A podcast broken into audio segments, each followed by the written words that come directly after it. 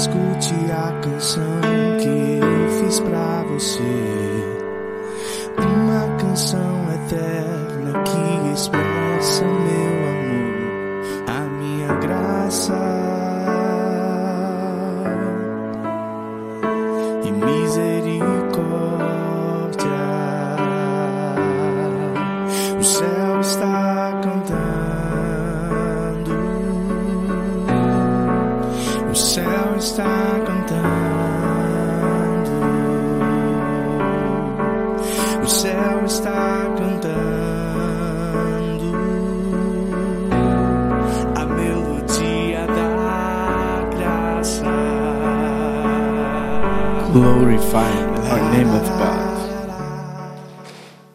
Bênção.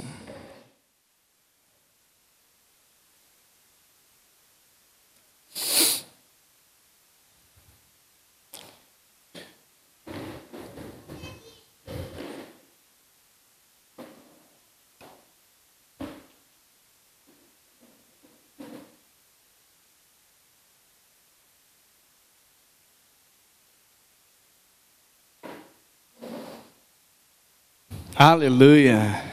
Glória a Deus, irmãos. Que bênção. Estamos muito felizes na presença de Deus, né? Nosso Deus é vivo, poderoso, maravilhoso. Ele é o Alfa, ele é o Ômega. Você poderia levantar suas mãos assim, pelo menos 30 segundos, e, e dar gratidão, liberar as palavras, dizer obrigado, Jesus. Obrigado, Senhor, pelo teu sacrifício. O Espírito Santo ele vai te guiar no momento de gratidão nessa noite. Existem conflitos, existem conflitos, guerras, mas no meio de todos os conflitos, os redemoinhos, ali está a mão do Senhor conosco. Ali está a glória de Deus manifesta. Aleluia! Obrigado, Espírito Santo, obrigado por tua presença, obrigado pelo teu sangue que foi derramado naquela cruz. Como é maravilhoso isso. Bênção. Irmãos, nós vamos, hoje e amanhã, nós vamos estar compartilhando a, a palavra de Deus com os irmãos, né? Vamos estar aqui aprendendo juntos um pouquinho da palavra do Senhor, que é poderosa, palavra viva, viva e eficaz, e corta ao ponto de separar a alma do espírito, juntas e medulas, e é apta para discernir os pensamentos e intenções do coração.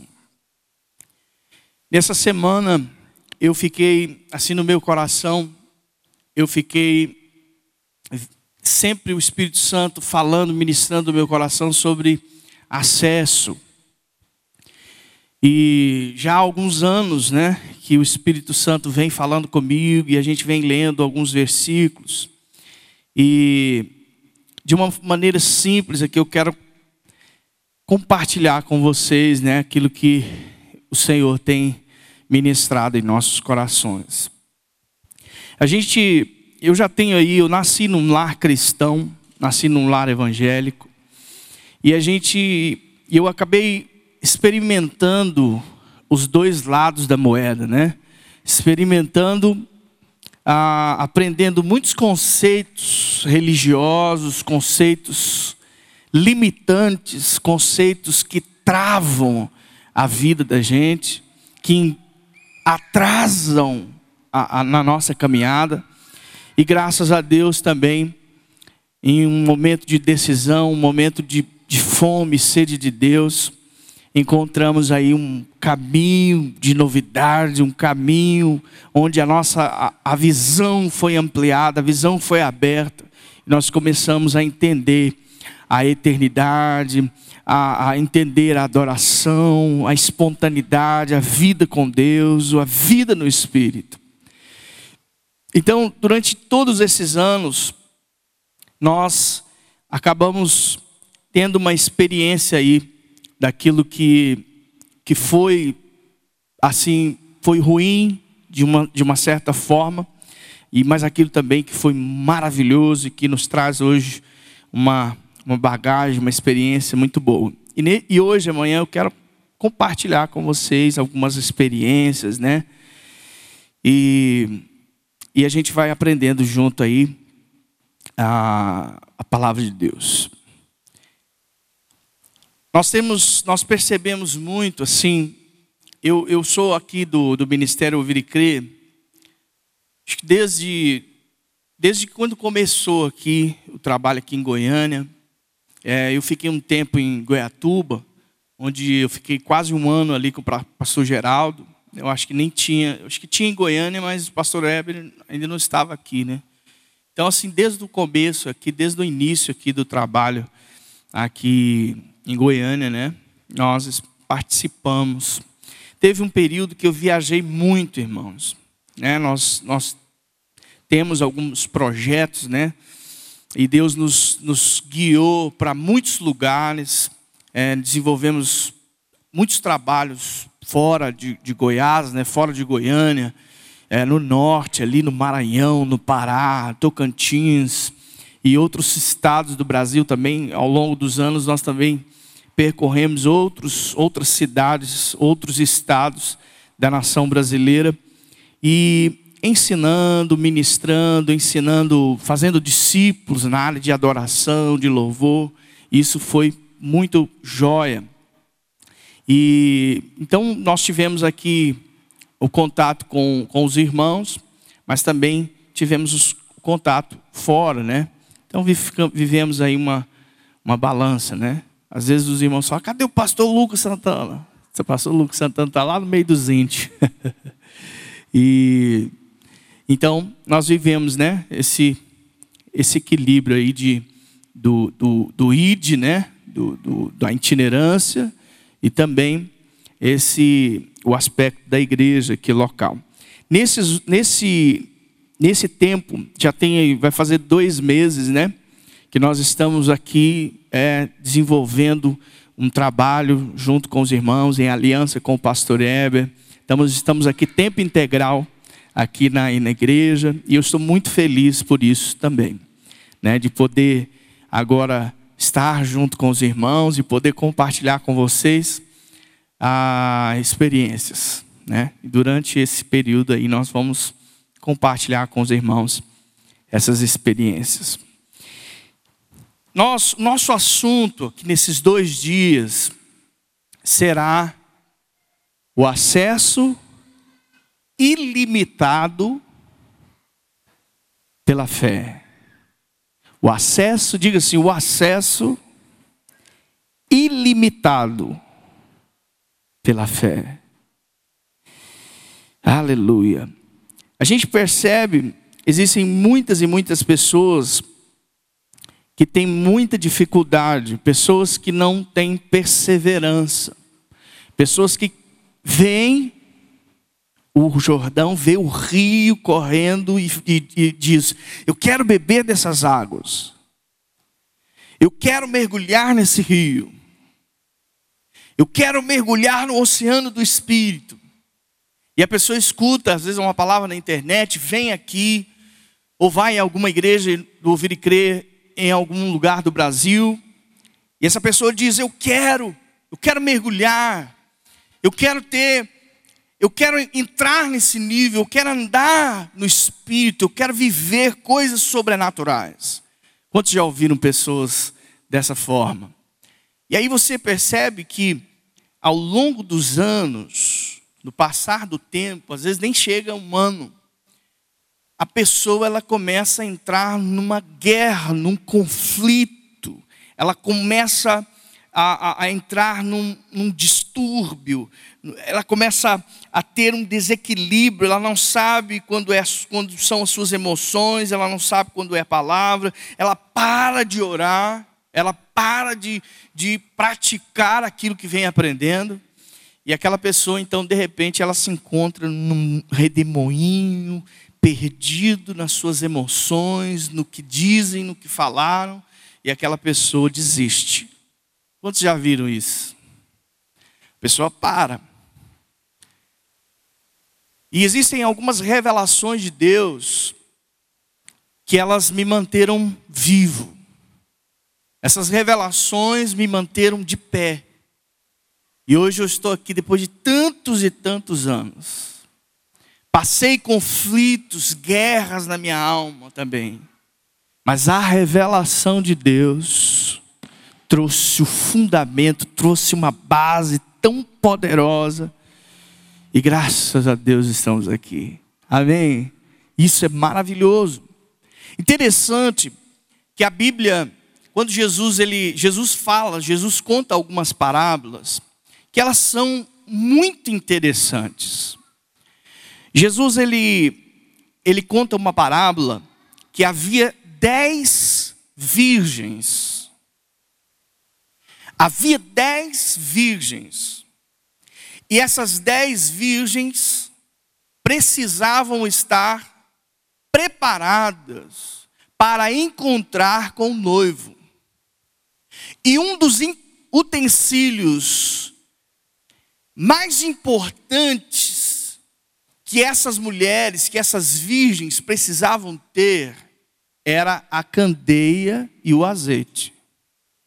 Porque naquela época, esse tipo de luz que nós estamos vendo agora, essas lâmpadas aqui, não tinha, não existia. A, a iluminação, lâmpada naquela época, luz, iluminação naquela época, era muito diferente da nossa época agora, era completamente diferente. Então, a candeia, quando imaginava assim, está de dia, então o sol está iluminando, né? Está de dia, então o sol está ok, está tá top. O sol está me iluminando. Mas quando chegava a noite, não havia tecnologia como nós temos hoje.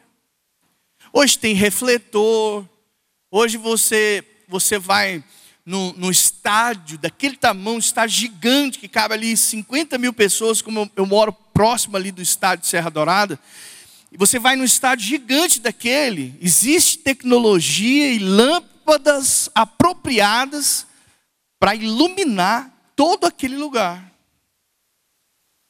E à noite tem os jogos, né? Jogos, festas que eles fazem.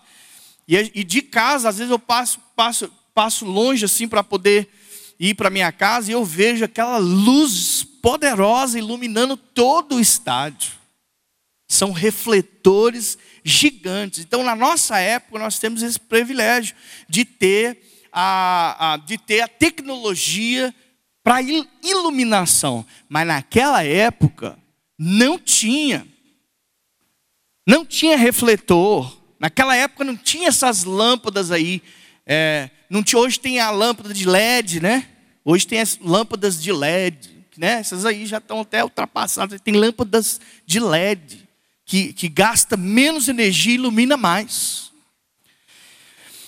E naquela época, então, aquelas dez virgens tinham uma, tinha que ter uma preocupação.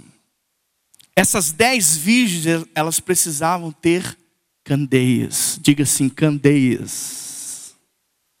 Elas precisavam ter lâmpada, luz, porque lá na frente haveria necessidade de iluminação.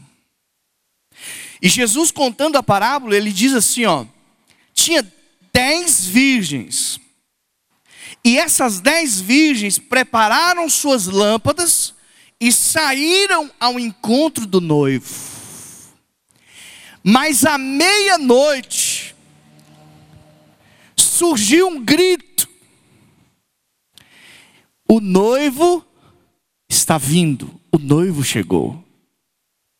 E de repente, cinco virgens que eram prudentes, que eram visionárias, elas eram visionárias. Por que eu falo visionária?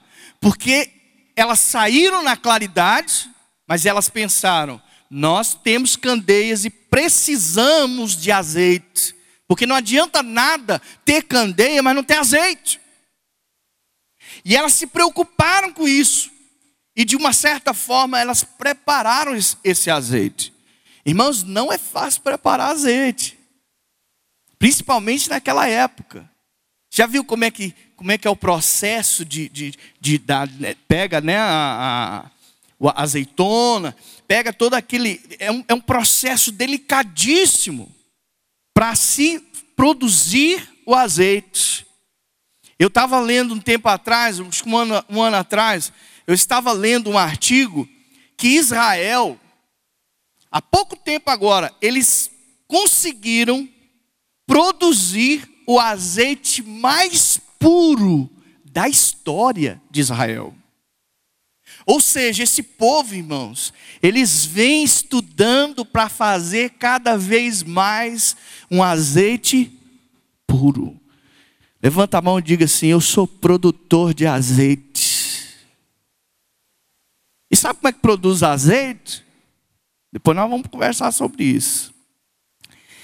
Naquela época, então,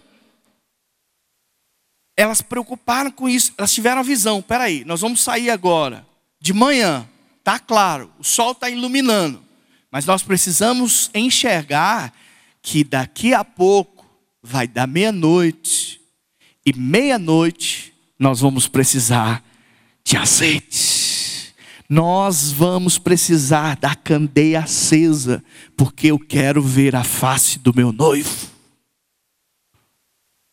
Mas cinco delas não se preocuparam com isso.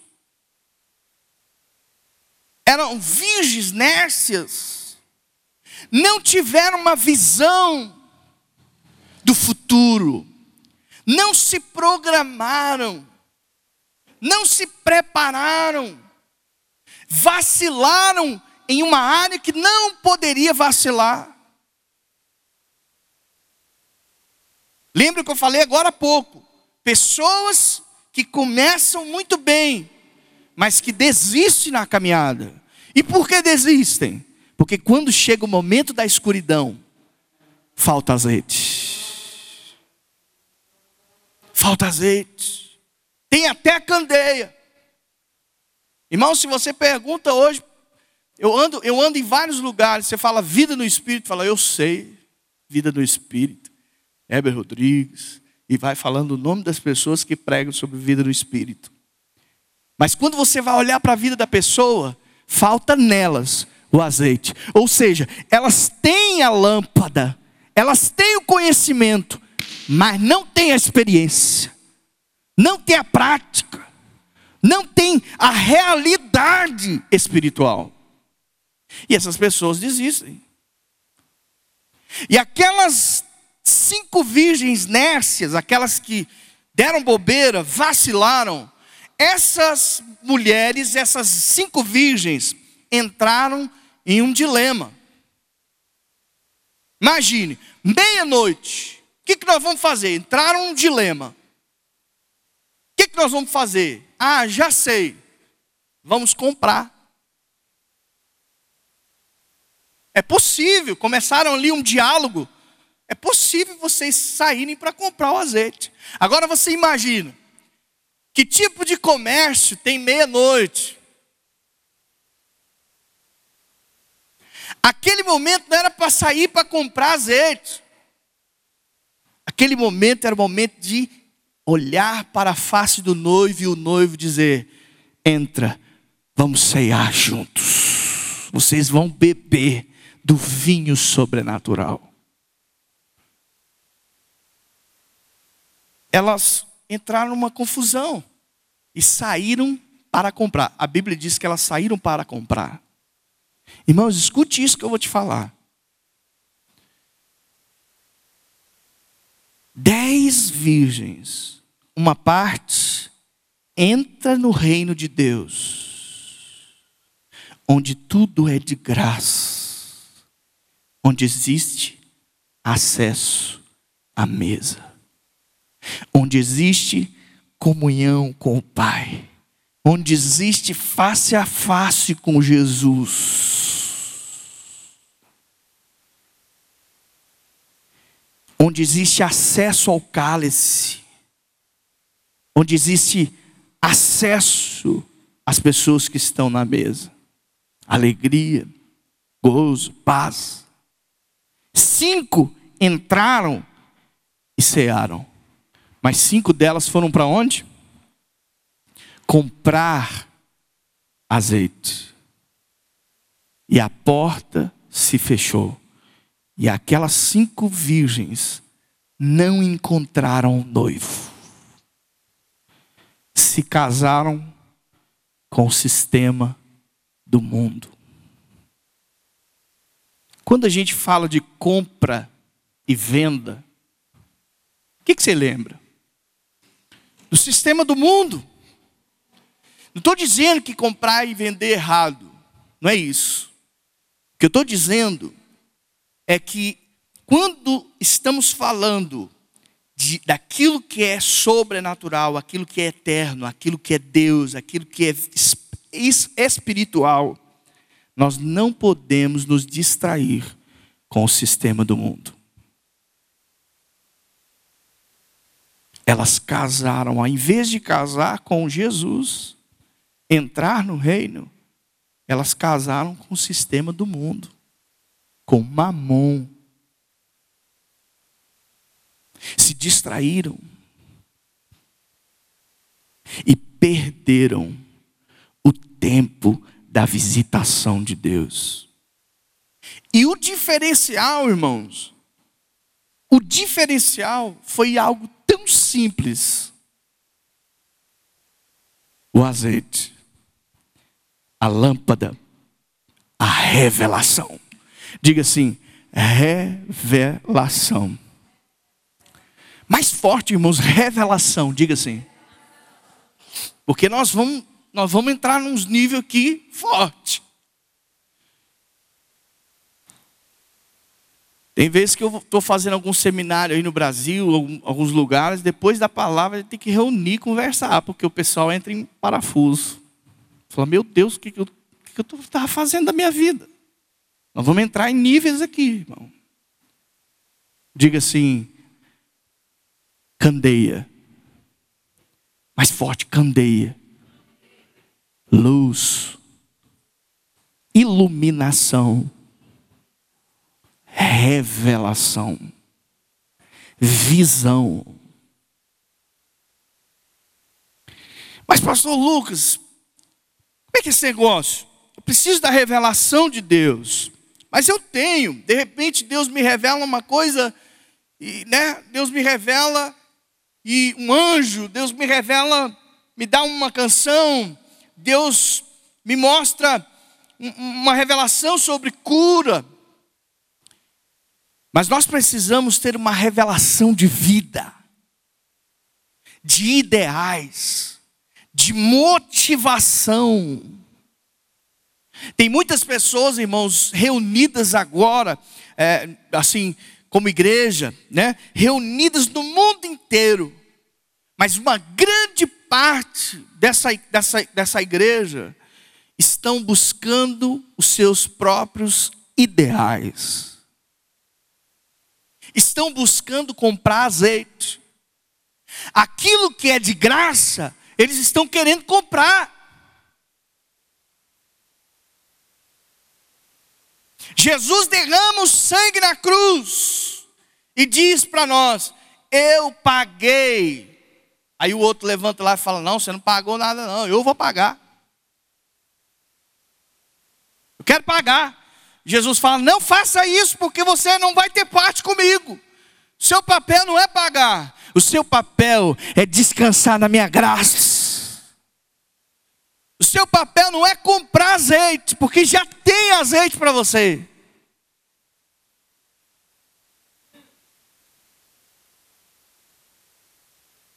Precisamos de revelação, de motivação, de conduta.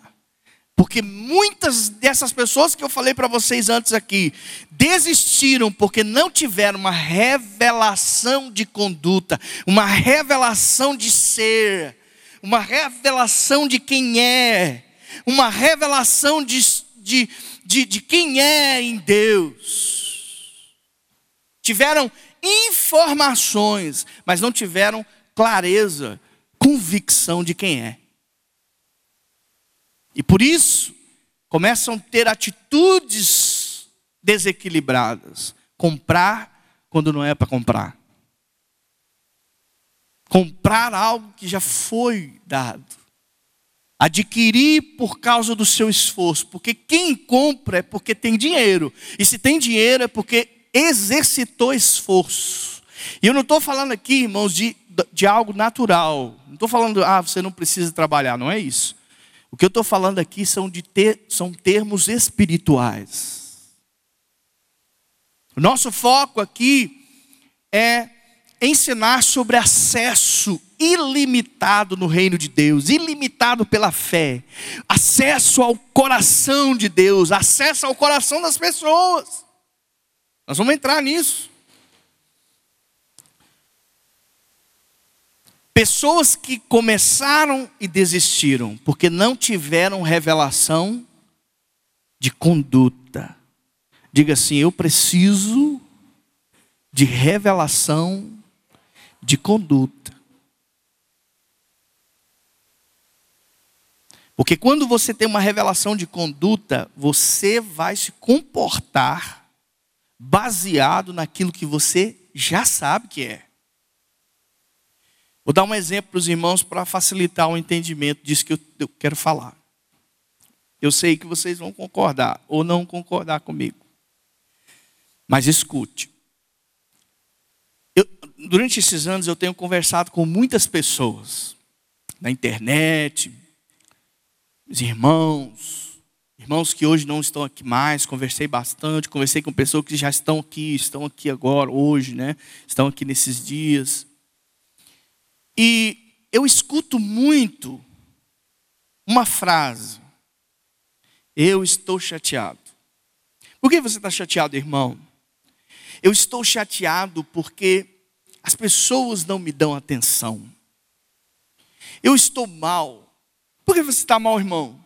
Porque aquele irmão do violão não conversa comigo, ele passa perto de mim, nem me dá moral, não conversa, não me dá uma palavra. Às vezes eu vou dar uma paz Senhor para ele, ele vira e vai embora, nem me vê. E músico tem essas manias, viu? Músico, a cabeça dele é meio, meio para o lado, né? Ele usa um lado do cérebro mais do que o outro. é verdade. E aí, irmãos, pessoas entram por aquela porta e pensam: Muitos Ubers que me trouxeram aqui, eles olham e falam: Nossa, que igreja top, que igreja legal, hein? Eu falei: Pois é, você vai vir aí. Ele vou mesmo, rapaz, que legal. Então as pessoas têm uma imagem bonita desde a fachada da igreja. Quando elas entram aqui, elas imaginam assim: vida no espírito, uau! Aí tem gente que ama, hein? Rapaz, aqui era tudo o que eu queria, pessoas que vão me amar, pessoas que vão me dar atenção, vão sentar comigo, vão ouvir todas as minhas queixas, as minhas histórias, pessoas que vão, vão me dar atenção, pessoas que vão me amar, vão me abraçar. Irmãos, e a pessoa vem cheio de motivação errada. Aqui eu vou ser amado. Quem já viu isso? Quem já viu isso? Aqui dessa igreja Pronto, achei a igreja do século. Achei a igreja. Aqui, uau! Né? E muitos focam, olham para o pastor Hebe e falam: Uau, esse aí é o top das galáxias. Esse aí eu vou ficar cheio do perfume dele, que vai me abraçar toda hora. E aí a pessoa começa a viver debaixo de uma motivação errada, sem entender que ela não está aqui para ser amada, mas ela está aqui para amar. Todas as vezes que você for até Deus, na intimidade, no relacionamento, Deus vai dizer: se prepare, porque eu já derramei o meu amor sobre você e você vai multiplicá-lo. Agora é a hora de você amar, porque a ação na cruz já foi liberada. Agora não é buscar mais a ação da cruz. Ele já fez. Ele já deu. Agora é hora dos filhos se comportarem como o pai.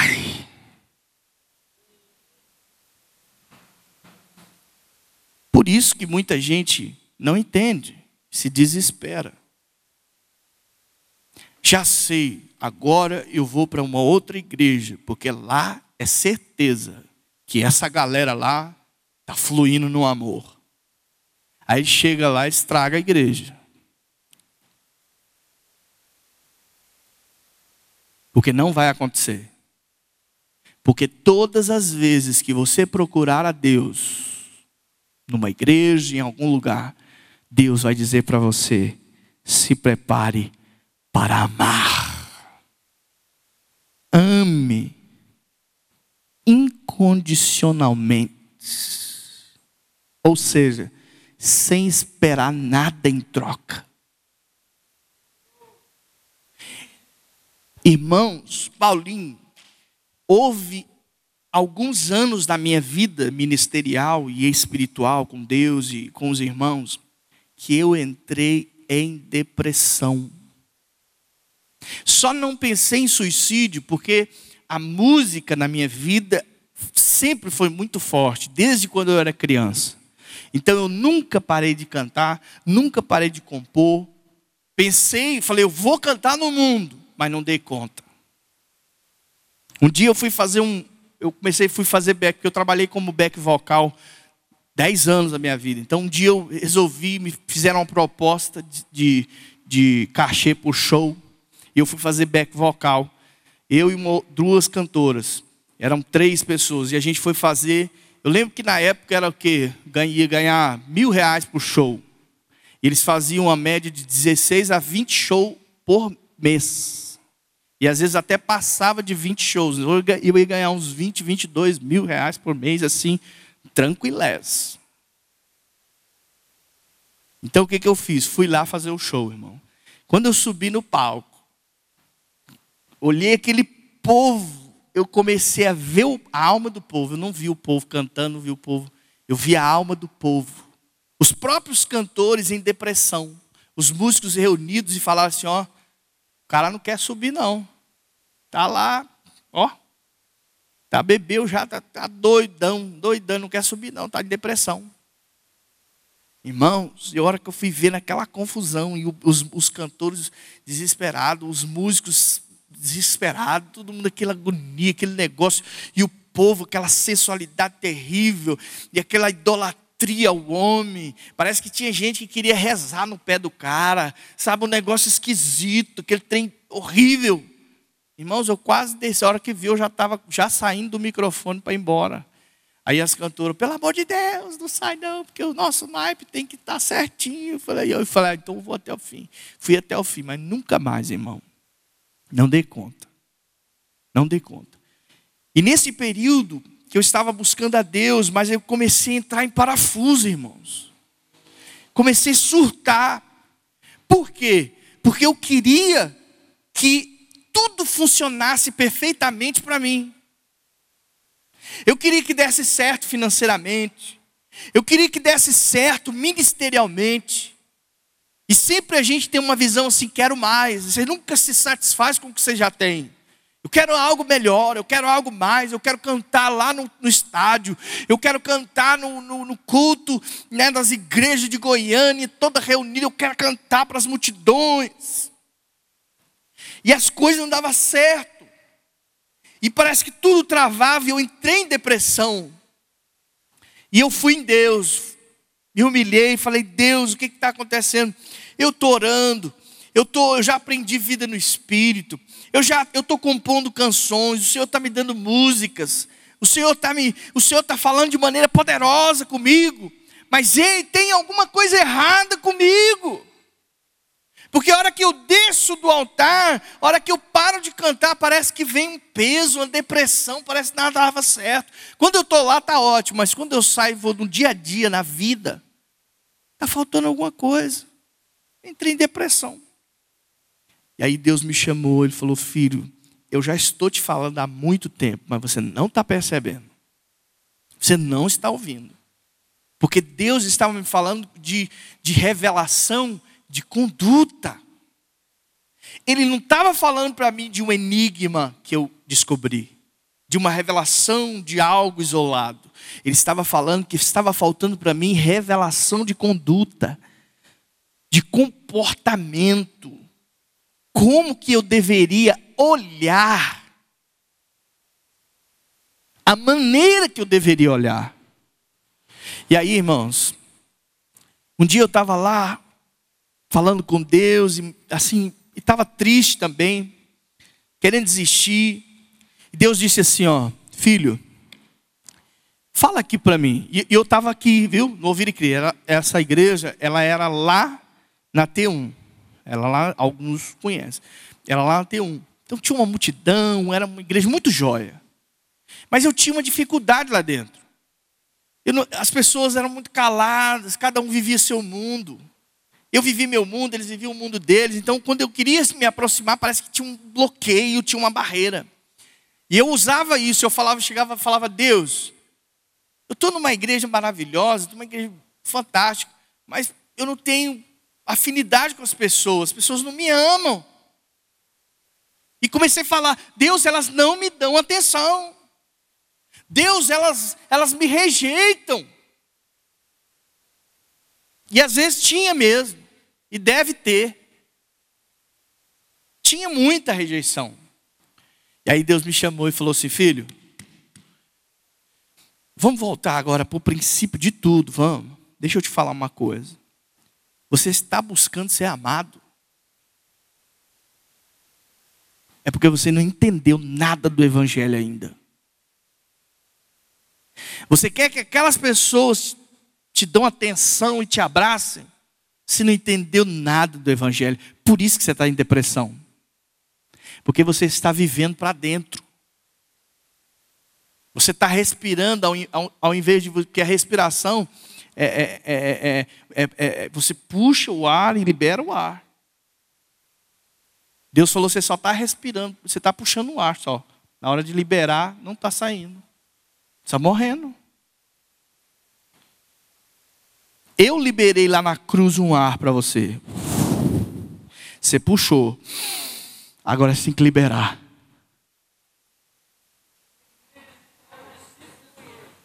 Uau! Agora você vai liberar. Como, Senhor? Aquele cara nem fala comigo, ele me odeia. Irmãos, tinha pessoas que tampavam o ouvido quando eu ia cantar. Deus falou assim: Filho, sabe essas pessoas, aquele lá que você tem a maior dificuldade,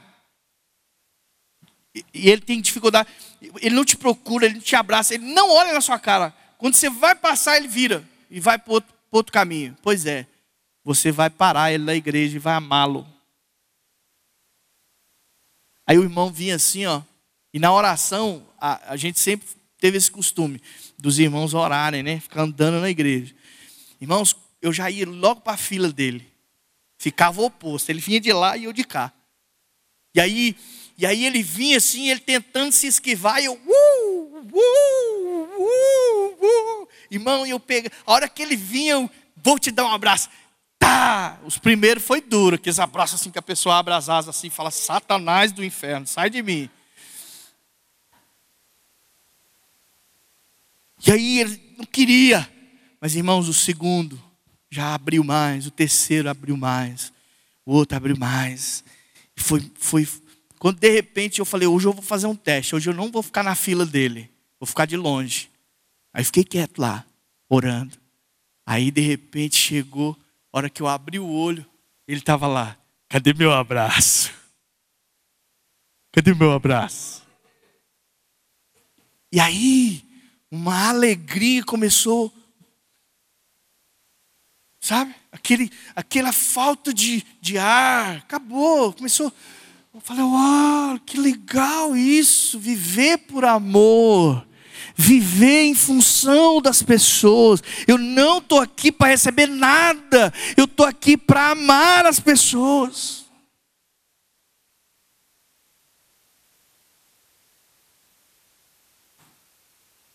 Você que está me escutando na internet aí, eu sei que o Espírito Santo está falando com você aí.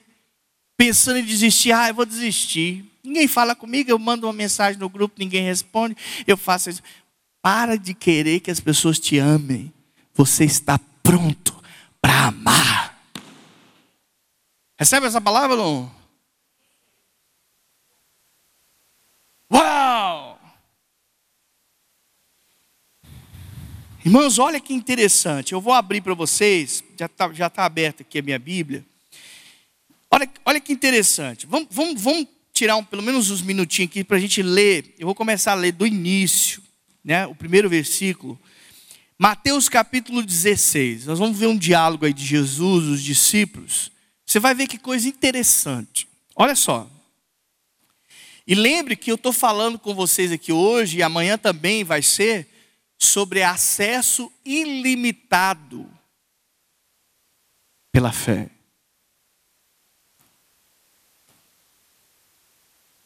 Quem achou diz amém. Então olha só, diz assim, ó. Então chegaram a ele os fariseus e os saduceus para o experimentarem. Pediram-lhe que mostrasse-lhe algum sinal do céu. Você percebe que o desejo do coração do, dos fariseus, dos saduceus, era que Jesus fizesse alguma coisa para eles. Você percebe o lado do rio que eles estavam? Você percebe? E é isso que Jesus está falando nesse texto. Olha só. Versículo 2. Mas ele respondeu, Jesus falando, ele respondeu e disse: Disse-lhe: Ao cair da tarde, dizeis: haverá bom tempo, porque o céu está rubro. E pela manhã, hoje haverá tempestade, porque o céu está de um vermelho sombrio Ora, sabeis discernir o aspecto do céu e não podeis discernir os sinais dos tempos. Uma geração má e adúltera pede um sinal. Interessante, irmãos. Só dá uma pausa aí nesse versículo, que eu vou te chamar a atenção para um ponto. Você percebe que Jesus chama eles de adúltero, sim ou não? Por que, Jesus chama eles de adúltero? Ele estava falando ali com saduceus, estava falando ali com pessoas religiosas, pessoas que eram cuidadosas da lei. Então ele fala para eles que eles eram adultos, adúlteros. Por quê? Porque o adultério é o seguinte: o, a, a essência do adultério é o seguinte: a pessoa ela tem um marido ou uma esposa, ela já tem, mas ela quer outro.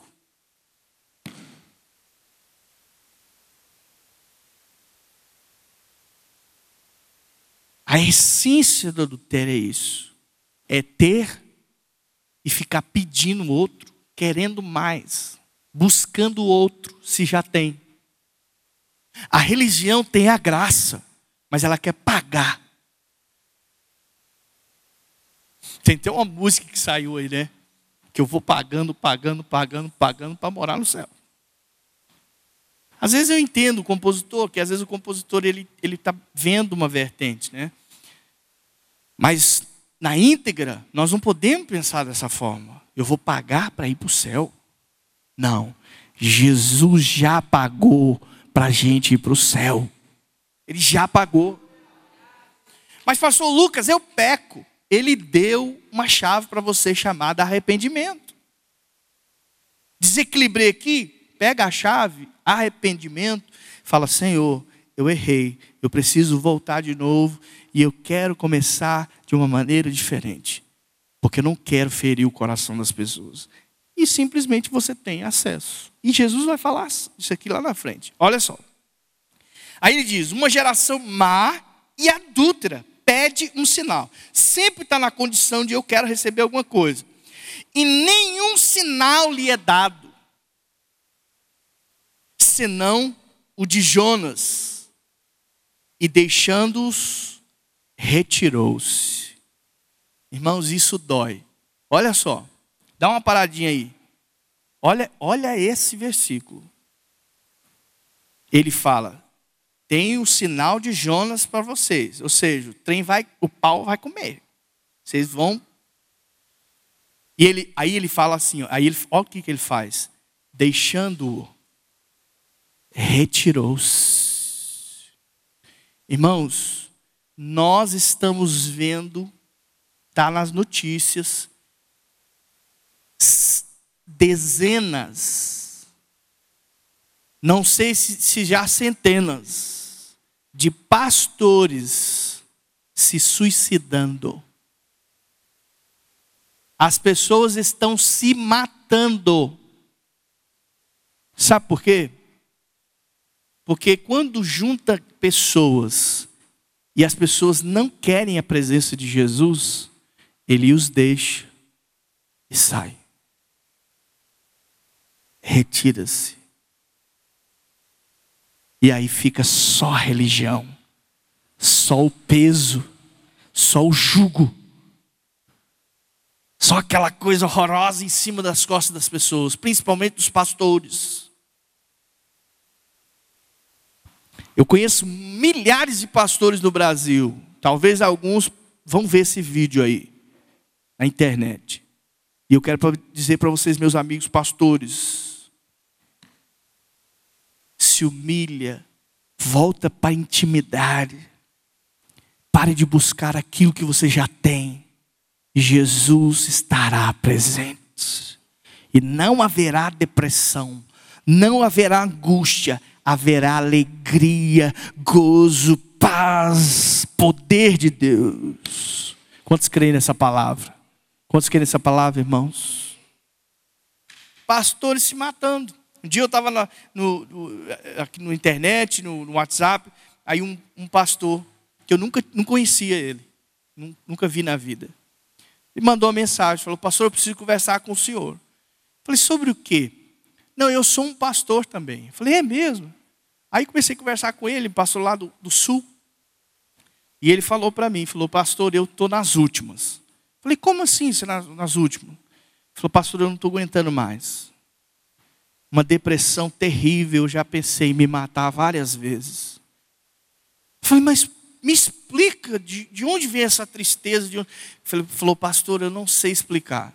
Eu sei que eu entrei numa correria de, de resolver cuidar da vida dos outros e acabou que virar, virou uma confusão. Eu não consigo cuidar dos outros, eu não, não consigo cuidar de mim, não consigo cuidar da minha família. Minha mulher já foi embora, eu já estou inferno minha vida, eu quero morrer.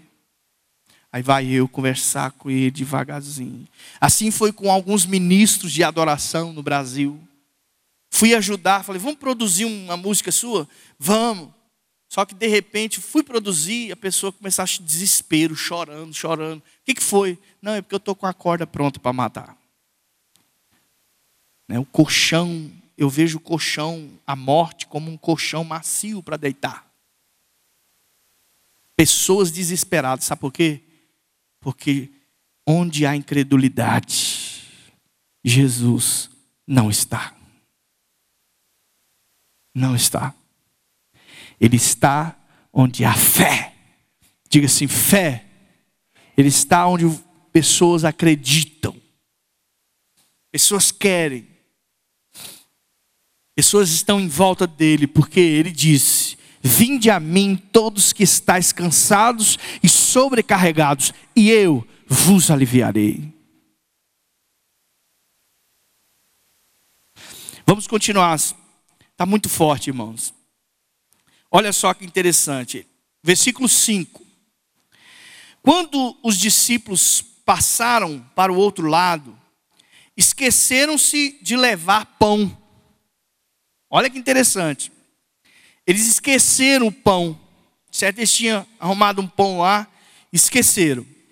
E Jesus lhe disse, né? Certo, começou uma converseiro, né? Ah, esquecemos o pão. E agora? Vamos passar fome. Ah, vamos passar o deserto. E aquelas coisas, né, aqueles cálculos, que lá é, é complicado aquelas regiões ali. Então eles tinham que andar muito, tinham que se movimentar muito e precisava de, do alimento. Aí versículo 6, e Jesus lhe disse, olhai e acautelai-vos do fermento dos fariseus e dos saduceus. Olha que interessante. Os discípulos estavam falando do pão natural. e Jesus estava falando do fermento dos fariseus. Ele estava falando, cuidado com essas heresias, essas coisas erradas que estão te ensinando aí. Aí o versículo 7. Pelo que eles arrazoaram entre si, dizendo: É porque não trouxemos o pão. Ou seja, Jesus está falando do pão também. E Jesus, percebendo isso, disse: Por que arrazoais entre, entre vós por não terdes pão? Você viu que eles estão sofrendo por aquilo que eles não têm. Aí diz: Homens de pequena fé. Olha que interessante, irmãos, isso é incrível. Parece que cada versículo ele vai falando com a gente, é incrível. Aí Jesus diz: Homens de pequena fé. Aí, versículo 9: Não compreendeis ainda, nem vos lembrais dos cinco pães para os cinco mil, e de quantos cestos levantastes? Ou seja, Jesus estava falando para eles assim: vocês andam comigo, vê os milagres acontecendo. Nós alimentamos 20 mil pessoas.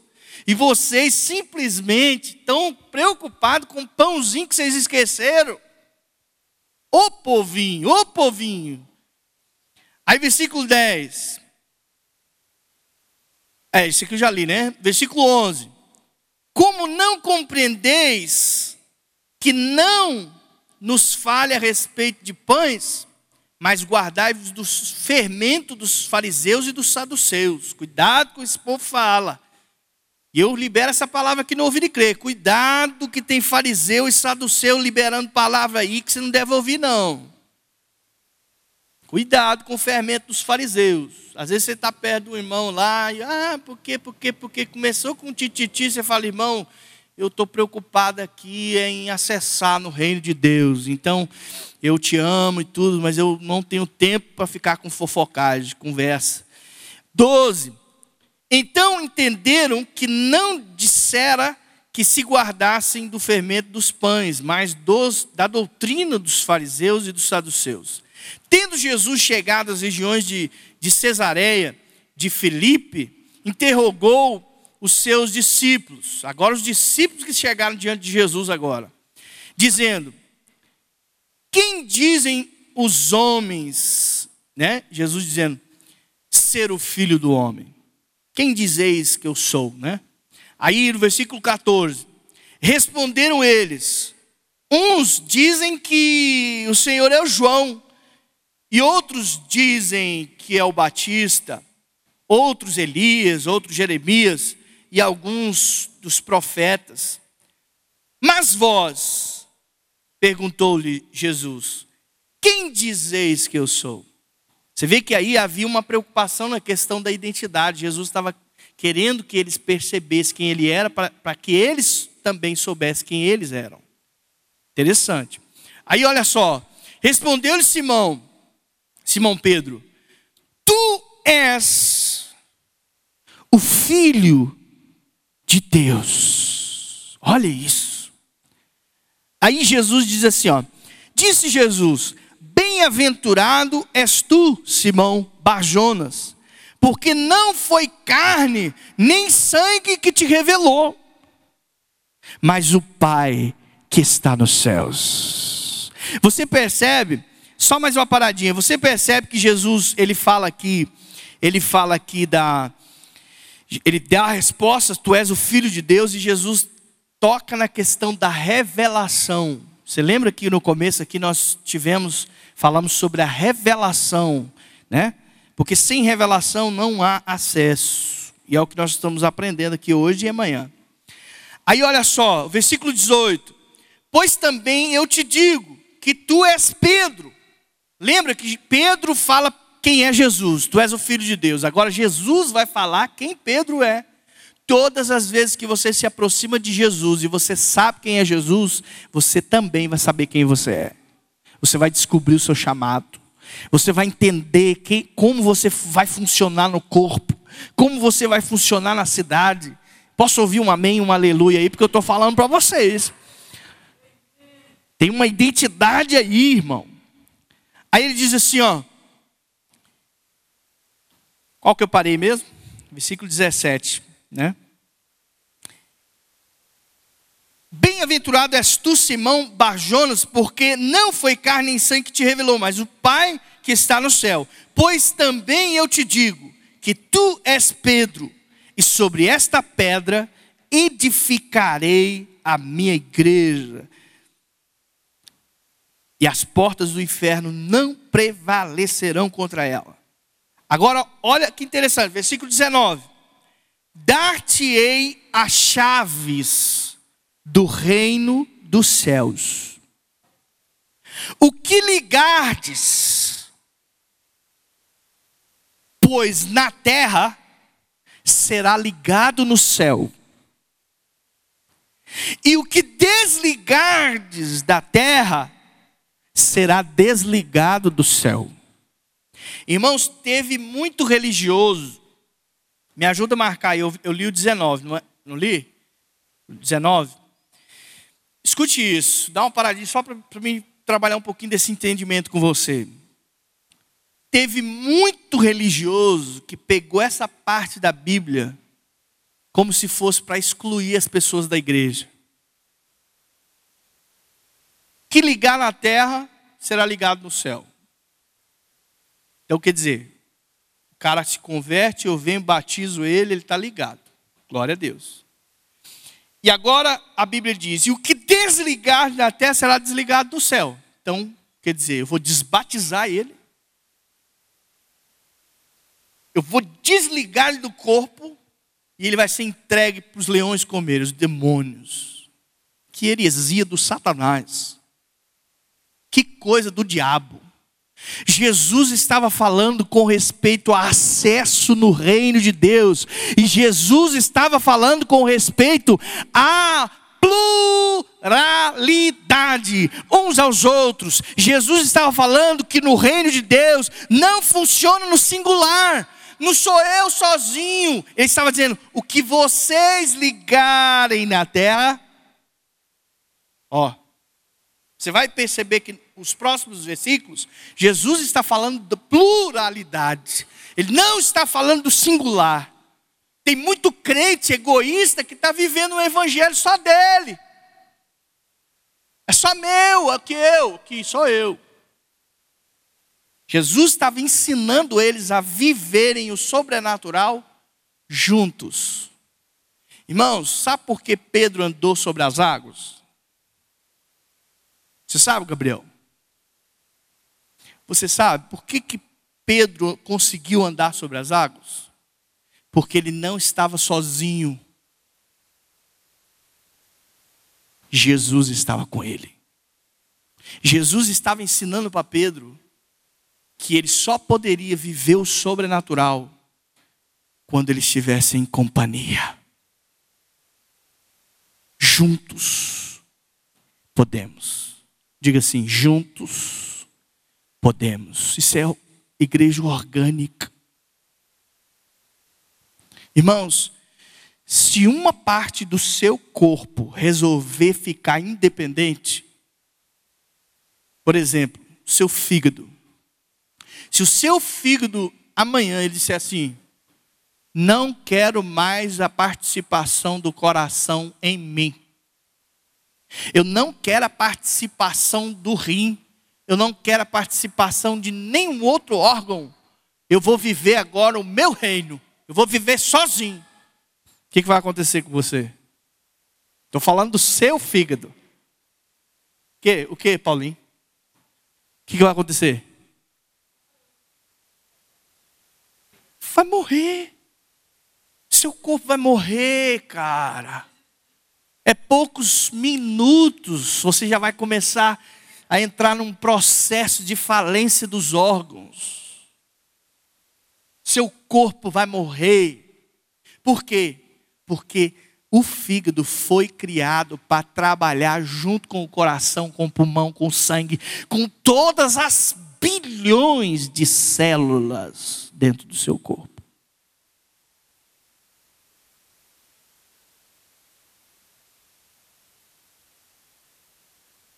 E tem crente que está querendo viver sozinho.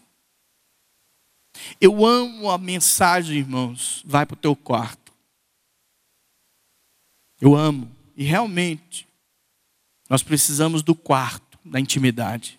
Mas muitas vezes a intimidade sua é lá na feira, comprando banana. Porque o quarto está dentro de você.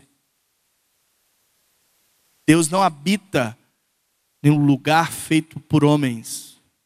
Quando você entra para o quarto da intimidade, e você sai do quarto, você pensa, Jesus ficou lá. Ficou não, ele está dentro de você.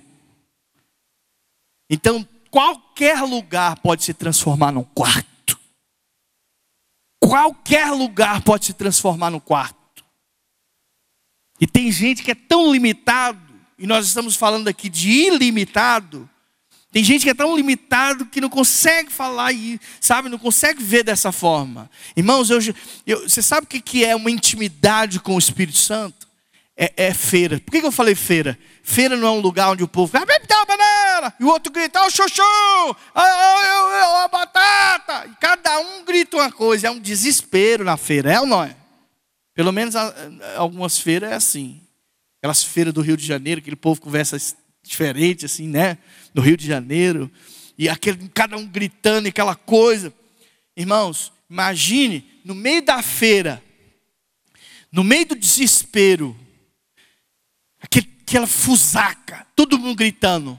E de repente, alguém pega o violino e começa a tocar e aquela multidão. E a pessoa, isso para mim é intimidade. É muito fácil, você vai lá, se tranca no quarto, está lá seu pai gritando, sua mãe gritando, seus irmãos gritando, e aquela confusão, você está lá trancado no quarto. Glória a Deus. Mas quando você sair do quarto, seu comportamento com seu irmão, que você briga com ele, tem que mudar. O seu comportamento com seu pai, que você grita, Dando um exemplo, que eu sei que você não faz isso, mas você grita que seu pai desobedece, é ali que você, pai, quero te obedecer.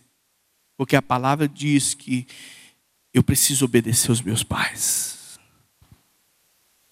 Intimidade não está resumida em quatro paredes. Intimidade é um relacionamento sincero, verdadeiro, profundo.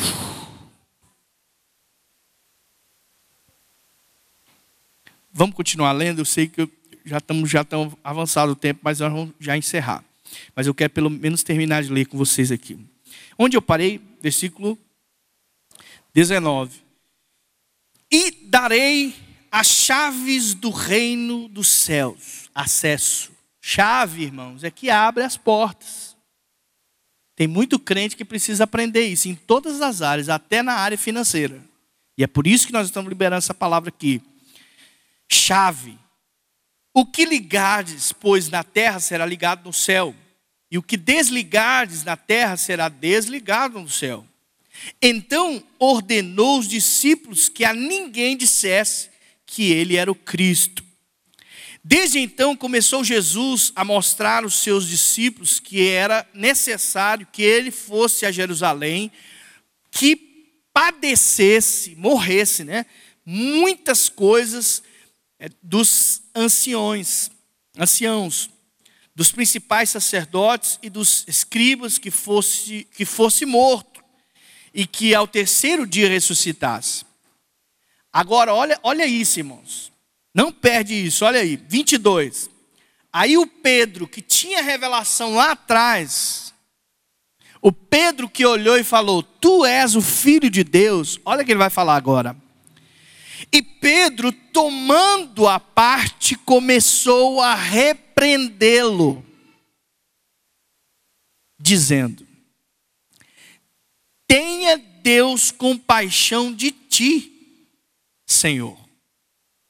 Isso de modo nenhum acontecerá. Irmãos, olha aqui dentro do meu olho, escute isso. Lá atrás, Pedro, revelado pelo Espírito, o Espírito Santo trouxe uma revelação e ele diz: Tu és o Filho de Deus. A Bíblia fala que Deus é o que, irmãos? Uma palavrinha com A. Deus é, bem forte, Deus é amor. Se Deus é amor, o Filho de Deus é o quê?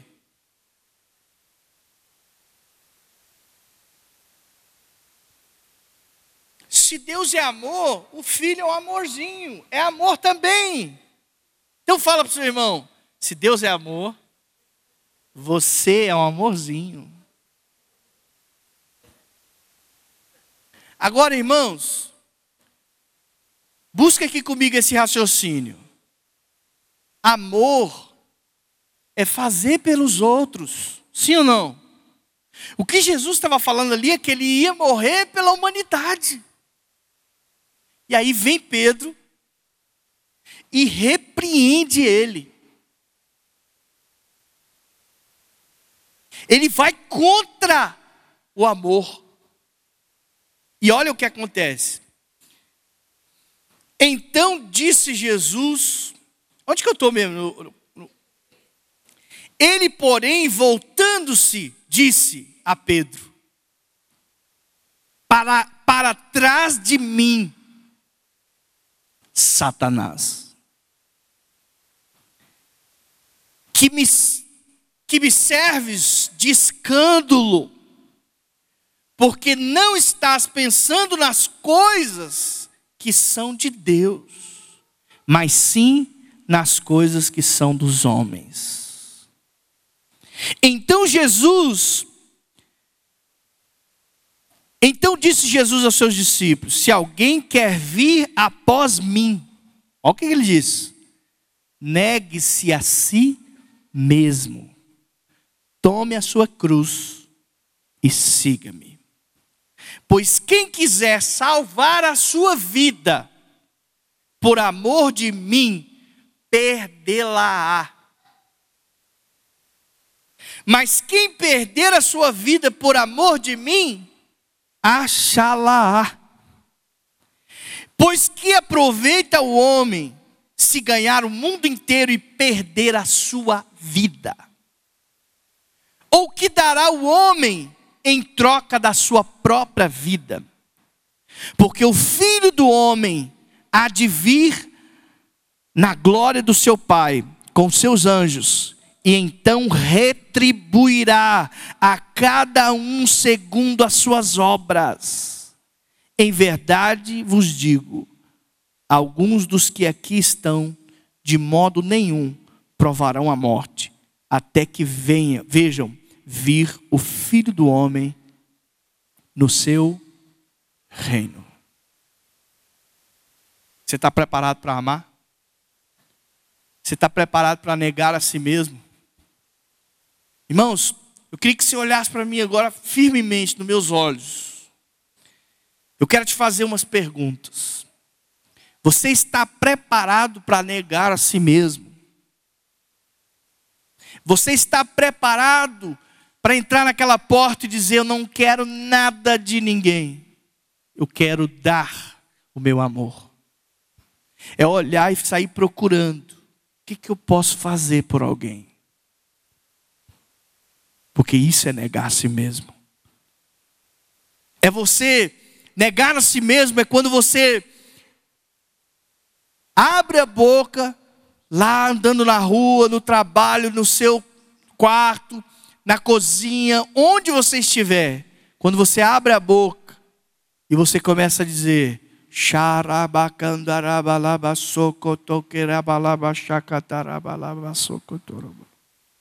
você poderia ali curtir uma boa, um bom momento, você poderia fazer tantas coisas, pensar tantas coisas, mas você pode observar que quando você começa a orar em línguas, os seus pensamentos param. Você começa a pensar em coisas eternas. É assim ou não é? Quem ora em línguas sabe, irmãos. Quando você começa a orar em línguas ou adorar, você pegar o violão, começar a adorar no quarto, né? Ou na rua cantando uma canção, está no carro, está cantando glória, glória, aleluia. Não vem pensamento de derrota, não vem pensamento de morte, não vem pensamento de incredulidade. Você começa a se sentir bem porque tem sentimentos, porque não são sentimentos produzidos por algo que vem de fora, mas são sentimentos produzidos por algo que vem de dentro. E aí você, orando em língua, você está negando a si mesmo. Você cantando adoração, você louvando a Deus, você está negando a si mesmo. Você, você fazendo uma, uma canção, eu profetizo, Daniela, vai, Deus vai te dar canções, já tem, mas tirar lá das gavetas. É negar a si mesmo. Porque você faz uma canção por, por amor às pessoas. Eu achava, uma época eu achava que eu compunha para mim. Mas eu nunca fui para mim. As canções, elas são para as pessoas. Quando eu encontro as pessoas, agora mesmo o Uber chegou aí. Quando ele foi chegando, ele, falou, ele virou assim para mim, dirigindo, ele falou assim: Você é o Lucas Santana? Eu falei, sou. Então eu vou tirar uma foto. Eu falei, então para o carro. eu, eu sou ministrado pelas tuas canções. Glória a Deus. Porque elas eram para você mesmo. Elas são para as pessoas. Eu não estou nessa terra para ser amado. Estou aqui para amar. E é difícil, irmãos. Às vezes a sua carne, ela não quer. Sua carne fala assim: não, você tem que receber. Você tem que ter alguma coisa para si. Não, irmãos, eu não quero nada para mim.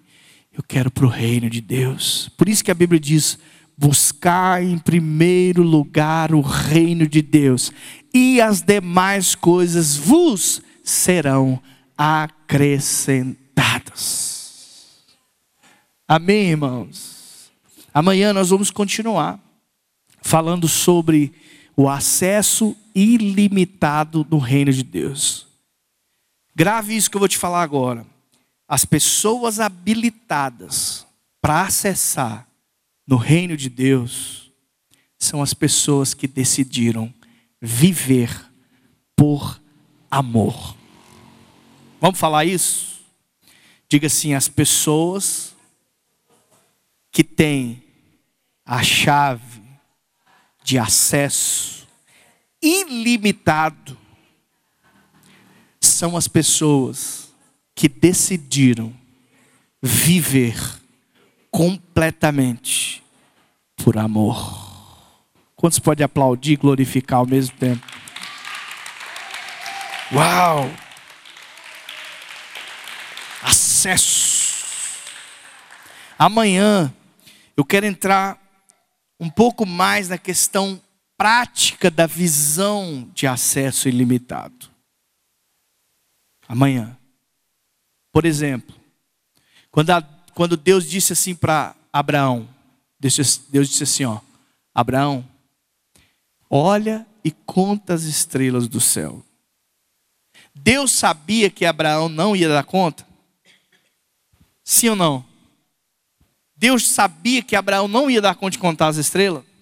E até hoje, nem os cientistas conseguem, com todo o equipamento que tem hoje, eles não conseguem. Imagina Abraão, só com o olho, tadinho. Deus sabia. Mas Gabriel, sabe por que, que Deus pediu para ele olhar as estrelas e contar e trazer para ele? Falou: traz o cálculo para mim das estrelas que você contou. Sabe por quê? Porque Deus estava dizendo: o que eu te dei é ilimitado. Isso é acesso ao ilimitado pela fé. Graça e paz. Deus abençoe. Antes de você ir, abraça alguém, porque nós precisamos entender a importância uns dos outros. Porque é na unidade que você liga no céu é na unidade que você liga na terra e é ligado no céu. Aleluia! Glória a Deus!